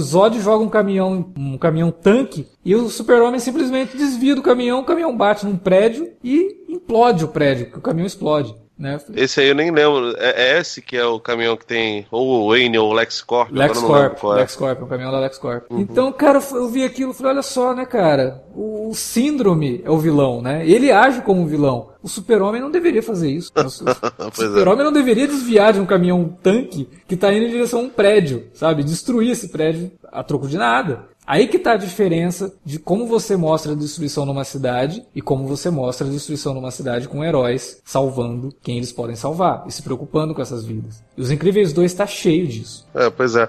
Tem uma parada que assim que eu acho bem, bem legal do, do, do filme e ao mesmo tempo ela apresenta algumas coisas que, que me deixam cafuso, né? Por exemplo, o lance do Winston e da Evelyn, né? Que são dois irmãos, são filhos de um milionário que conseguiram manter a fortuna do pai, uma coisa que hoje em dia é muito difícil de acontecer. Mas assim, tipo, tem todo um pequeno arco ali que é bem legal e que mostra o, os personagens sobre perspectivas bem diferentes, né? Ele é um sujeito mais ingênuo, mais, sabe, espivitado, elétrico e é amante pra caramba dos do super-heróis. Ele conhece as musiquinhas dos super-heróis, coisas que a gente nem sabia que, que existia e que eu achei muito maneiro, porque pô, me lembrou muito Toy Story 2. A música do, do, do Woody, tá ligado? Uhum. Do programa dele de televisão. É, porque você imagina que na época que os super-heróis atuavam, eles devem ter vendido a imagem deles para licenciamento, né? Então provavelmente tinha desenho animado do, do Senhor Incrível, né? Desenho animado da Mulher Elástica. É, pro, programa de rádio, como tinha do Super-Homem. Eu acho até mais comum programa de rádio, cara. Porque, é, porque a época como... que o filme referencia, né? É, porque se for, por exemplo, se, se, se a Era de Ouro foi durante a Era de Ouro, e aliás é muito legal, porque, tipo, né, outra coisa que tem de diferente no, no filme é que se no primeiro tem muita referência à Era de Ouro do, do, do dos heróis, né? Especialmente da DC. Esse daí é muito era de prata, né, cara? Tem, tem momentos assim que são, são grandiosos pra caramba. Mas assim, o, o Winston, ele é um sujeito saudosista que ama o, o, a exploração dos heróis, né? Que acha sensacional que as coisas vão por esse lado. E a Evelyn, o tempo todo, ela parece ser uma pessoa mais pés no chão. Uhum. Ela é inventora, inteligentíssima. Ela tem um, um, um background bem diferente do, do, do, irmão. Ela é o gênio por trás do, do grande vendedor. E ambos acabam né, se complementando, de certa forma, pela, pelas suas é, características, né? Mais pra frente, quando você vê o lance do, do vilão, do hipnotizador, tem coisas ali que eu acho sensacionais e outras que eu acabo achando um pouco, um pouco caídas, né? Uma das coisas sensacionais é a discussão que o Brad Bird propõe sobre a necessidade dos heróis. Uhum. Que recentemente a gente até estava conversando em boxe. O Alex trouxe uma página do, do Super-Homem maravilhosa, que o Super-Homem ele tá ouvindo uma, uma voz de uma mulher cantando, né? E uma das discussões em relação à super audição dele é de que as vozes que, que ecoam pela cabeça dele poder, normalmente o deixariam um maluco, né? E ele é obrigado a escolher as pessoas em que ele vai ajudar e que ele não vai ajudar. Basicamente escolhendo ajudar somente aquelas que só conseguiriam sobreviver graças à sua ajuda, né? E essa é uma, uma um pensamento muito maduro, inteligente e que a gente não vê normalmente sequer em, em revistas mensais da, da, DC, da Marvel, né? Você vê isso em pequenos pedaços, em pequenos drops, normalmente em, em momentos mais, mais especiais. E isso é uma questão adulta mesmo. É, uhum. O, o homem ele busca em alguma coisa divina ajuda pro, pro seu problema corriqueiro, né? E essa questão do hipnotizador é muito boa. No entanto, lá pro final, quando ele vai, vai mostrar a coisa, né? Até pela, pela retirada, né? Da, da famigerada Leikine do, dos Incríveis, a, a, conclusão que a gente chega, mais ou menos, é de que, tipo, pô, então, sabe essa coisa inteligente que eu tava discutindo aqui? Eu não sei se eu vou me aprofundar muito sobre ela, não. É melhor deixar os caras liberarem, né? Afinal de contas, é da hora ter heróis, sabe? Tipo, ele vai aos poucos deixando de lado isso e, e ele até coloca a, a personagem da Evelyn, ele não torna ela uma vilã má como pica-pau, sabe? Ela não é o Hitler. Mas ele tira um bocado da importância dela no, no final que para mim, sinceramente, não, valeu a pena. A sequência de ação é maravilhosa, indiscutivelmente. Ela tinha, obviamente, que ser, que ser presa, porque por mais que ela tivesse algum argumento inteligente em cima daquilo dele, nada justifica, como não se justificava lá no Síndrome ele ter feito o que fez não justifica ela ter, ter também causado o um mal a tantas pessoas, tentado exterminar o, o, os heróis, inclusive aquele que falou pra, pra mulher elástica que, que ele tirava o chapéu pra ela e que agora ele ia pegar o banquinho dele e ia sair. Mas, cara, tipo, você sabe, você vai tirando a importância. Isso me deixou um pouco incomodado. Eu não gostei, achei que, que foi caído, sabe? Não, não, ele poderia ter, ter sido um pouco mais, mais sutil nessa questão. É, eu concordo. Quando ele começa a discutir sobre a questão da apatia, porque elas ficam dependendo dos super-heróis, e que os super-heróis que vão fazer aquilo, e que por causa disso elas não saem de casa, ficam sentadas no sofá sem fazer nada, só assistindo a TV. Falei, porra, tem um discurso legal aqui, hein? É, pois é, é pesado o... e, e, é verdadeiro, sabe? É, é, é, baseado em algo, né? A gente vive numa sociedade hoje que tá desse jeito, totalmente apática, com o celular na mão, não é nem a TV, né? Porque o filme usa TV porque é. Pois é, aquela coisa do toda uma sociedade que espera o menino Ney é, trazer o Hexa pra nós, sabe? trazer o alento. E o que, que você fez com 26 anos? Te pergunto, Alex. O Thiago Leifert também pergunta. E assim, você citou lá o Sanheim. O filme do, do Homem-Aranha 1, uma das coisas que o pessoal ficou reclamando muito foi que tem uma cena que o pessoal fica atacando uns lixos no, no, no Duende Verde. Eles falam, mexeu com o Nova Yorkino, mexeu com todo, Pô, sabe? Essa é, cena é forte, é muito... Cara. Essa cena é, ela é muito representativa. Não sei quem reclama disso não, porque... Ah, eu acho meio, meio fanista, mas tudo bem. Ela é o Agora, Cara, o filme saiu um ano depois dos ataques à Torre Gêmea, Não, sabe? sim, ela, sim, sim, ela... sim. Eu, por isso que eu, que eu dou uma, uma, uma porra, realmente, né? Tipo, o, pra, o país precisava de um negócio daquele. Agora, no segundo, aquela cena do, do metrô que o Homem-Aranha é, segura e com, com, as teias e o pessoal bota a máscara nele de novo, né? E o, o Octopus espera aquele, aquele momento sentimental, porque ele fala, pô, não, pô, os caras estão tão ali, tão naquele momento. é um pouco conveniente, tudo bem. Mas é, é, é legal, a suspensão de criança fun funciona ali. Aquela cena do povo representa muito e, e, e, seria um bom contraponto, por exemplo, que o Brad Bird poderia ter emulado e ter colocado dentro do filme. Tipo, o povo, ele, ele precisa do super-herói? Precisa. Ele precisa de uma força externa? Talvez precise. Mas ele também sabe cuidar dos seus, sabe? Ele, ele cuida do, do, dos heróis em volta. E, e você não vê isso. O é. público tá lá basicamente para ser salvo. É complicado, é, cara. Faltou, isso aí eu acho que é, fechar esse, esse, arco do vilão de mostrar que o vilão tá errado, né? De que a população, é, se ela se unir, ela vai sim ser tão eficaz quanto um super-herói, né? Talvez essa fosse a resposta, né? Você colocar no final ali as pessoas juntas tentando tirar todo mundo do lugar antes que o navio chegasse na, na cidade. Se você mostrasse isso, tá aí, o vilão tá errado, né? É, mas como não mostra. nem, nem a embaixadora, né, cara? Que é uma mulher poderosa, claramente, que é uma mulher que, que causa na mulher elástica um, um, uma admiração. Nem ela consegue fazer nada. É, faltou realmente fechar direito esse tema aí. Isso foi uma das coisas que também me incomodou, porque a mensagem do filme que tava indo tão bem, de repente se perde, e aí, como você falou, ah, deixa pra lá, vai, aprofundar nisso não, deixa eles prenderem a vilã aí e boa mas não, não, não prejudica o filme, sabe? É uma coisa que a gente tem essa percepção porque a gente tá aqui para discutir sobre isso, para pe pegar né, essa, essas nuances. Mas no geral, cara, mega divertido, a galera vai adorar, quem for assistir o filme vai sair do cinema pirando, né, com as cenas de ação que ele tem e com as sacadas que ele, que ele tem durante o filme. Por exemplo, a Mulher Elástica, ela, quando pega a moto lá, o, o Beto fala pra ela, nossa, mas você tinha moto? Ela tinha, ih, rapaz, eu usei até moicano, né? Cara, na hora, pô, alguém aí é fã do X-Men, né? Da, da, da, Tempestade. E fez uma referência. Aquela coisa dos heróis adotarem visuais de acordo com a época em que eles estão. A Tempestade nos X-Men usando Moicano, a Mulher Maravilha dos anos 90 utilizando jaquetinha, né? Que são coisas que acontecem nos quadrinhos para tentar aproximar um pouco o público da moda, né? Os super-heróis da moda do, do, do público.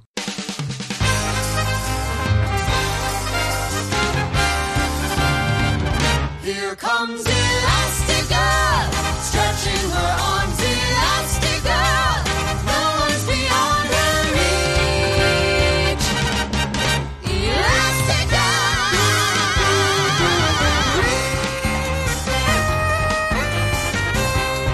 segundo filme uma coisa que eu gosto muito e que, que dedica uma boa parte do filme também, não só para tratar da questão do, da, da, paternidade, da, dessa troca né, do, do homem tendo que assumir mais um papel protagonista na criação dos filhos, é toda a questão do Zezé. Que o primeiro filme ele só deixa como gancho, né? Que ele também tinha algum superpoder. E aí no segundo filme a gente descobre que ele tem não um superpoder, ele tem uns, uns 20. Né? ele basicamente, o Zezé basicamente são todos os heróis. A gente já viu. O Zezé é um canivete suíço, né? Cara, ele faz de tudo, né? Eu tava até comentando em off aqui, né, antes da gente começar a gravar, que muita gente, acredito que tá ouvindo, sabe dessa teoria da Pixar, né, de que o, todos os filmes eles, eles dialogam de alguma maneira entre si porque eles estão no mesmo universo. E aí esse segundo filme ele vem com, com o desenvolvimento dos poderes do Zezé comprovar, ou pelo menos é, atiçar mais a curiosidade de quem acredita nessa teoria. Porque quem lembra no Monstros S.A., tem uma cena lá que um dos monstros está sendo entrevistado lá quando o, o Terra dos Monstros começa a, so, a, sofrer lá com a, com a entrada da Bu, né? Ela vai para lá. Um, um monstro está sendo entrevistado e ele fala: Não, porque o caos ali, não sei, tava, tava acontecendo. Eu vi um bebê voando no céu e ele jogava raios pelos olhos, não sei o que, destruindo tudo. E aí a gente vê nesse segundo filme do, dos Incríveis que o, o Zezé tem esse poder, né? Ele é um bebê, ele consegue voar e ele também joga raios pelos olhos, né? Então é mais uma, uma sacadinha que eles tiveram também. E, e, o, e o personagem dele também é muito interessante porque ele, ele casa com aquela coisa do pai que tá ali. Ele, não, eu, eu dou conta disso aqui, né? Pode deixar comigo. O cara nem dormia mais, né? Ele tava cheio de olheira, não conseguindo fazer, né? A barba pra fazer e tal. Primeiro problema com, com flecha, porque não, matemática. Que, que, matemática é essa? Que nova matemática é essa, pô? Que, que mudança matemática? Matemática é matemática. Mudou a matemática. A ciência exata, não se muda a ciência exata.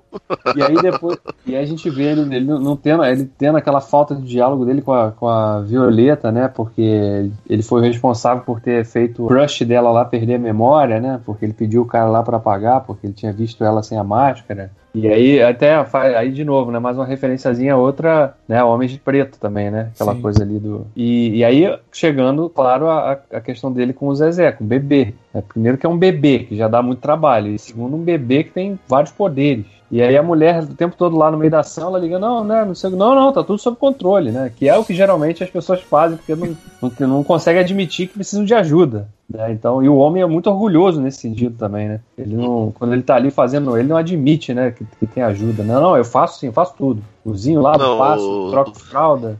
Aí faz tudo errado, né, cara? O maneira que assim, você percebe que o, o Zezé ele puxou muito mais a mãe do que o pai. Porque ela claramente tem um poder que o, o, o Senhor Incrível não tem. Que é o de, o de. que muita gente nem considera como superpoder, que é uma, uma coisa que. Não vou dizer que é um poder ou uma capacidade da mulher, porque seria extremamente machista, né? Mas é um jogo de cintura que a mulher tem e tem por conta de, de uma sociedade hipermachista, que é de, de conseguir se virar nos 30 de, de, de uma maneira muito mais natural. inteligente e, e, natural do que. Não, é nem natural, porque aí sim a gente estaria sendo mega escroto. Porque não, isso, digo, são, isso é não, é parte do contrato social, né, cara? Isso é, isso é Rousseau total, acho, sabe? Acho que mais que isso mesmo. É, a mulher faz aquilo, mas ela, ela nem tá dizendo para você. Ela não vê aquilo como um fardo, não todas, né? Algumas. Mas o homem não, quando fala assim, não, ah, você tem que ir lá cuidar da criança. Aí o cara, ih, não, mas isso aí.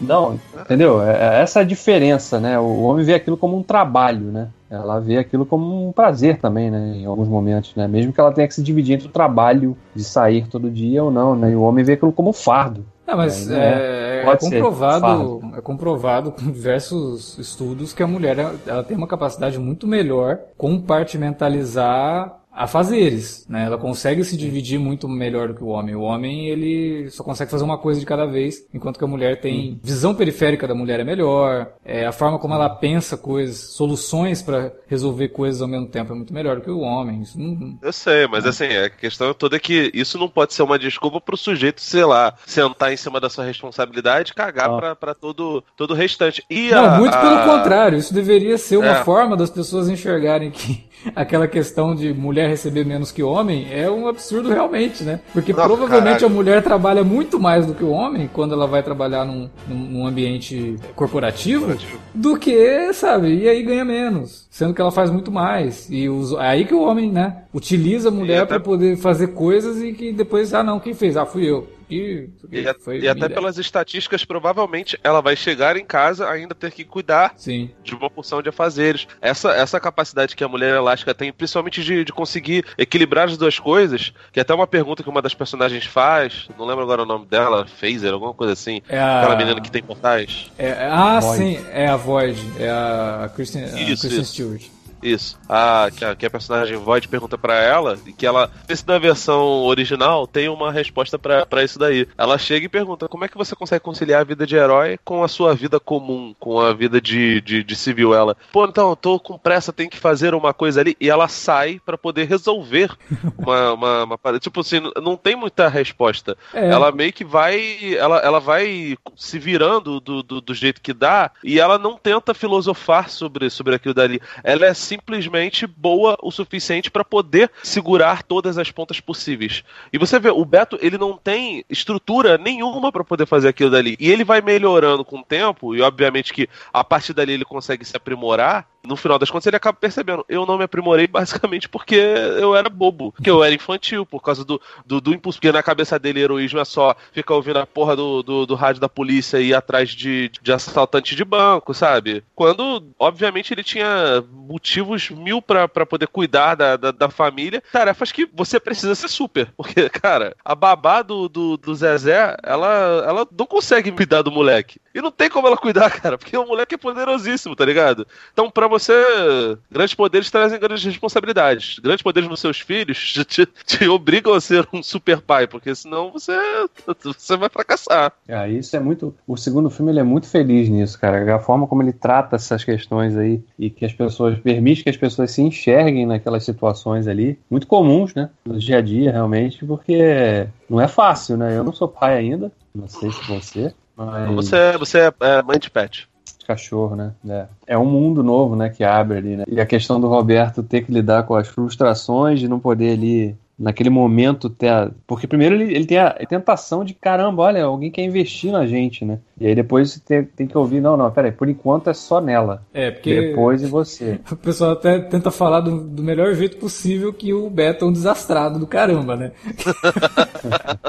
não, e tu vê que, caraca, é muito sujeito que não pode ser, ser contrário. Você, você vê que ele, ele é um sujeito orgulhoso, ele é egocêntrico, mas ele não é mal. Ele, tipo, pô, não, foi mal, desculpa. Ele, ele até tenta, tenta se, se, se, desculpar por algumas coisas, porque o, o gelado, quando o pessoal não fala nada sobre ele, você vê ele. Ah, beleza, tranquilo. quando, quando for a minha vez, você me chama, sabe? Porque ele, ele tá acostumado a ter muitos privilégios, né? Eu não tô querendo ser pós-momô. Mas é isso, tipo, o, o Senhor Incrível, ele tá acostumado a ser, ser paparicado o tempo todo, né? E sair da sua zona de conforto causou essa espécie nele, né? O Gelado, inclusive, uma das grandes melhorias em termos de animação é que agora ele é o Samuel Jackson mesmo, né?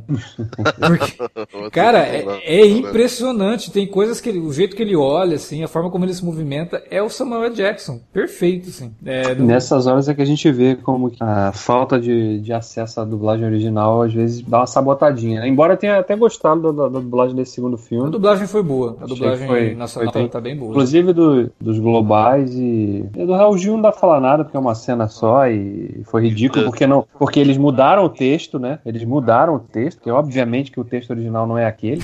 claro. É, é na verdade é, mudaram o texto, é piada... botaram o cara pra, pra repetir o, o, mesmo bordão de sempre, né, cara? É uma piada, é uma piada meio escatológica lá sobre o poder do, do, do, do personagem. E aí trocaram por uma coisa nada a ver, como o Felipe falou. Cara, eu fiquei, meio, eu fiquei meio com raiva, assim. Falei, porra, peraí. É o Raul Gil, caramba. O cara tem 120 anos de TV. Aí você coloca o cara pra fazer a dublagem no personagem, falando o que ele sempre fala, como se a única contribuição dele pra TV fosse é, para você eu tiro meu chapéu e vou sair daqui, pegar meu banquinho e sair de fininho. Sabe? Falei, porra, é isso, sabe? É, é desrespeitoso, chega a ser desrespeitoso com o, o, o Raul Gil. Né? Não que, pô, Raul Gil é uma figura mega. É uma figura mega importante porque o cara fez parte da história da TV brasileira. Mas é desrespeitoso, sabe? Então eu acho que não coube. Eu acho que pegaram por causa da, da semelhança física, né? O personagem parece o Raul Gil, isso que é bizarro, cara. É verdade, cara. Isso aí, isso aí é verdade mesmo.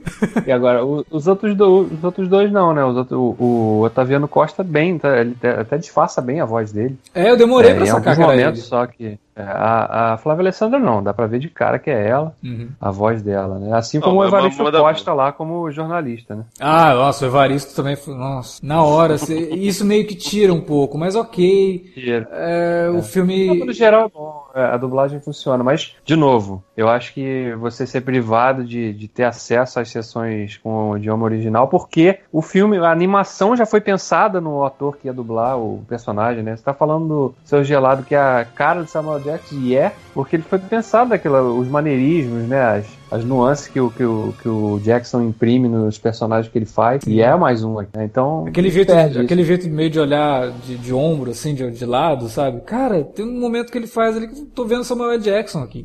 É, e é muito legal que eles tiveram esse cuidado realmente de jogar. Mas, por exemplo, a Void, eu não sei, cara. Eu acho que eles fizeram a personagem pensando na Kristen Stewart, realmente, sabe? E aí, é. por alguma coisa, ela não, não pôde dublar, porque é igualzinho, cara. O jeito que ela morde o lábio, assim, o cabelo de lado, é muito parecido.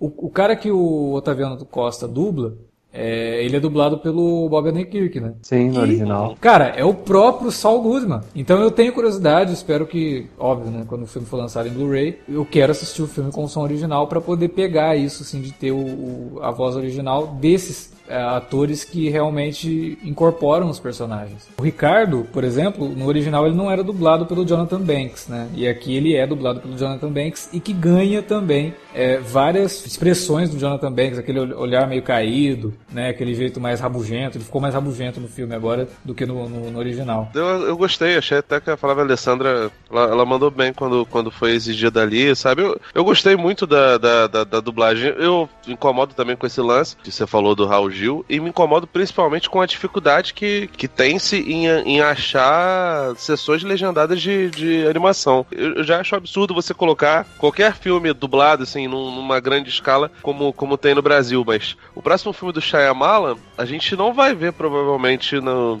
no idioma dublado, a gente vai ver no idioma original. Por quê? Porque o que se pensa lá é que, ah, isso aqui é um filme para adulto, então pessoas adultas vão querer ver esse filme, então vamos colocar essa opção legendada. A animação, você não fazer isso é absurdo. Tipo, aqui no Rio de Janeiro, pelo menos, teve mais cinco ou seis. O Davi também acompanhou isso. É. Mais cinco ou seis sessões, as sessões muito tarde, em salas VIPs, nas pontas da, da, da cidade. Pô, cara, tinha a, sessão que não era sala VIP era no, no Rio Sul, que é um lugar onde não tem sequer metrô, era 10 e meia. Você ia terminar quase uma hora da manhã. As pessoas não vão. É simples assim, não tem como ir. É, a não ser que você é... more do lado do, do, do, shopping. O problema disso, cara, desse negócio de, de, da restrição das sessões legendárias também, é que como, como eles colocam os horários tão ruins e em poucas salas, depois eles usam isso. Ah, mas olha só, sessão legendária ninguém vai, então pra que eu vou colocar? Vou desperdiçar, entendeu? É, é sacanagem. Falácia, né? né, cara? Não, e outra, né? Pior disso é que às vezes o cara fala assim, não, mas peraí, é filme pra criança, então criança não, não, não consegue ler. Né? Aí quer dizer, os caras, eles mesmos não entendem os filmes que eles estão distribuindo, né? É, aqui também é uma desculpa idiota, porque criança hoje em dia faz Sim. inglês, não precisa de, de, de, dublagem nem de legenda, às vezes, para entender o filme. Então, cara, é. você tem que democratizar é, o negócio, tem que ter para todo mundo. É, não tem.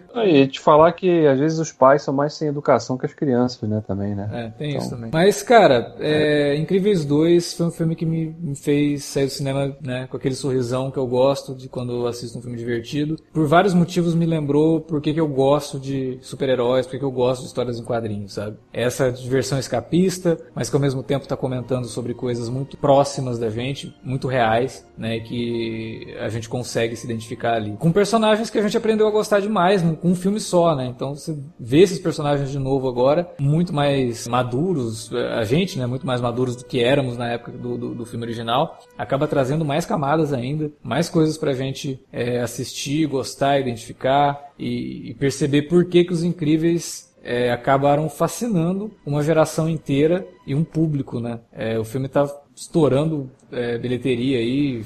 Ele já passou o primeiro filme. Olha aí. Já passou na arrecadação, né? Tudo bem que ele custou o dobro, mas recém chegando às salas aí. Pois é. No mundo todo. Então, deve ser um que vai bater o bilhão ainda esse ano. Também. Valeu o investimento e eu espero que não demorem tanto tempo para ter uma terceira parte, porque ah, claramente tem, tem mais histórias. Assim, é, eu gosto muito, igual ao, ao, Alex, do, do lance dos, dos poderes conversarem com a idade, com a faixa etária do, dos personagens, mas eu quero ver o Flecha mais velho, eu quero ver a Violeta mais velha, eu quero ver o Zezé tendo que lidar com esse, esse montante de poderes, mesmo que diminua a quantidade de poderes agora. Ah, ele não tem 17 poderes, não, galera, ele tem só 3, sabe? Ainda assim, Cara, eu, eu quero eu, ver essas coisas. Eu vou te falar que eu gostaria de ver eles adultos, sim, ou mais velhos. E eu acho até que uma boa forma de fazer isso sem tirar a característica deles com a idade que a gente conhece, seria utilizar um bom e velho elemento de histórias de quadrinhos da Marvel, né? Tanto X-Men quanto Quarteto Fantástico, que é a viagem no tempo, né? Ah, não, não seria contra, não. Eu acho que seria maneiro, porque Os Incríveis brincou com coisas de Watchmen, brincou com coisas de Era de Ouro, essas paradas todas. Não vejo motivo para não, não, não brincar com isso. Do Flecha do Futuro, com uma uhum. cicatriz, sabe? Um braço é, mecânico. É, podia assim. ter umas, umas sacadas dessas, realmente, assim, pra tentar, olha, a gente tem que voltar no tempo para avisar que eles não podem fazer algo, porque senão vai destruir o futuro e tal. Que é uma coisa muito Quarteto Fantástico. Eu vejo muita gente comparando os Incríveis com o Quarteto Fantástico, mas de uma forma bastante pueril, né? Porque, ah, por que, que é o Quarteto Fantástico? É uma família, então é o Quarteto Fantástico. É a primeira coisa que vem na cabeça de todo mundo. Mas as histórias do Quarteto Fantástico, elas não são histórias de super-heróis grandiosos como são os Vingadores. As histórias do Quarteto Fantástico são pura ficção científica de descoberta, né? Então são uhum. eles viajando para outras dimensões, viajando no tempo, e às vezes não é para enfrentar um vilão nem nada, é pela mera questão científica de você viajar por esses lugares desconhecidos. Eu gostaria de ver isso nos Incríveis. Eu acho que dá para você fazer isso com a franquia sem descaracterizar tudo, toda essa crônica social que eles fazem, dentro com a coisa é, da família podiam, e tudo mais, né? Podiam começar, se ele for esperto, ele já, já lança esse filme em 2020. Dá tempo, hein? É, geralmente levam dois anos para fazer um filme né, de animação. Ah, uns dois, três, né? É... 2020 está muito próximo para isso, mas 2022. 2021, 2021, 2021 aí, a gente Fecha 2021, aceito. É, e começa em 2032, né? Bota lá 14 anos depois, né? É. Só pra fazer a piada aí do, da passagem do tempo. E aí volta pra 2021, contando a história ali do, essa viagem. Seria interessante mesmo. Tomara que o Brad Bird não, não fique também fazendo com doce, né? Porque é, é, bem, bem recebido o filme está sendo, é, está sendo um sucesso de bilheteria, que é o que importa pro estúdio, no final das contas, então... E um sucesso e, de crítica, e, né? De público e crítica. Sim, não, e, e, tem pequenos ganchos ali, né? Inclusive a cena pós-créditos, né? É, muita gente não percebeu. Não sei se vocês perceberam que se, se vocês viram até o final. Hum, não, teve cena pós-crédito? Então, não é, uma, não é nem uma cena, mas é uma dica, né? É. Porque no, o, o, o, primeiro filme termina com o escavador, o ataque do escavador, né? Sim. O segundo uhum. filme começa com, com eles lá lidando com o escavador. E o escavador foge. Sim. E aí nos créditos tem uma brincadeirinha lá, bem no finalzinho, que surge o escavador lá. Ah. No, no, no, desenho dos créditos, sabe? Não é uma cena. Ah, entendi. É o escavador passando assim nos créditos, assim, sabe? Então. É, ele tá então, solto, o cara tá né? aí. É. Tá solto. Já, dá, já daria pra puxar dali também. Então, sei lá, cara. Eu realmente espero que, que eles façam uma, disso uma trilogia. Porque é, esse merece demais. Não, até, até essa questão que eu falei de viagem no tempo, você ter como mostrar as crianças no futuro, seria até para poder, olha, o primeiro filme foi sobre o pai, o segundo sobre a mãe e agora um filme sobre as crianças, né? E porra, nada melhor do que você colocar uma coisa no futuro, as crianças que não sabem exatamente o que vão ser, né? Elas têm medo do futuro e tudo mais, o que, que elas vão continuar sendo super-heróis pro resto da vida, o que, que o futuro reserva para elas, né? E aí você consegue dialogar com outros temas e ao mesmo tempo fazer um filme centrado nos três irmãos, né? Sei lá, uma viagem minha aí. Brad Bird, se precisar de ideia, tô aqui.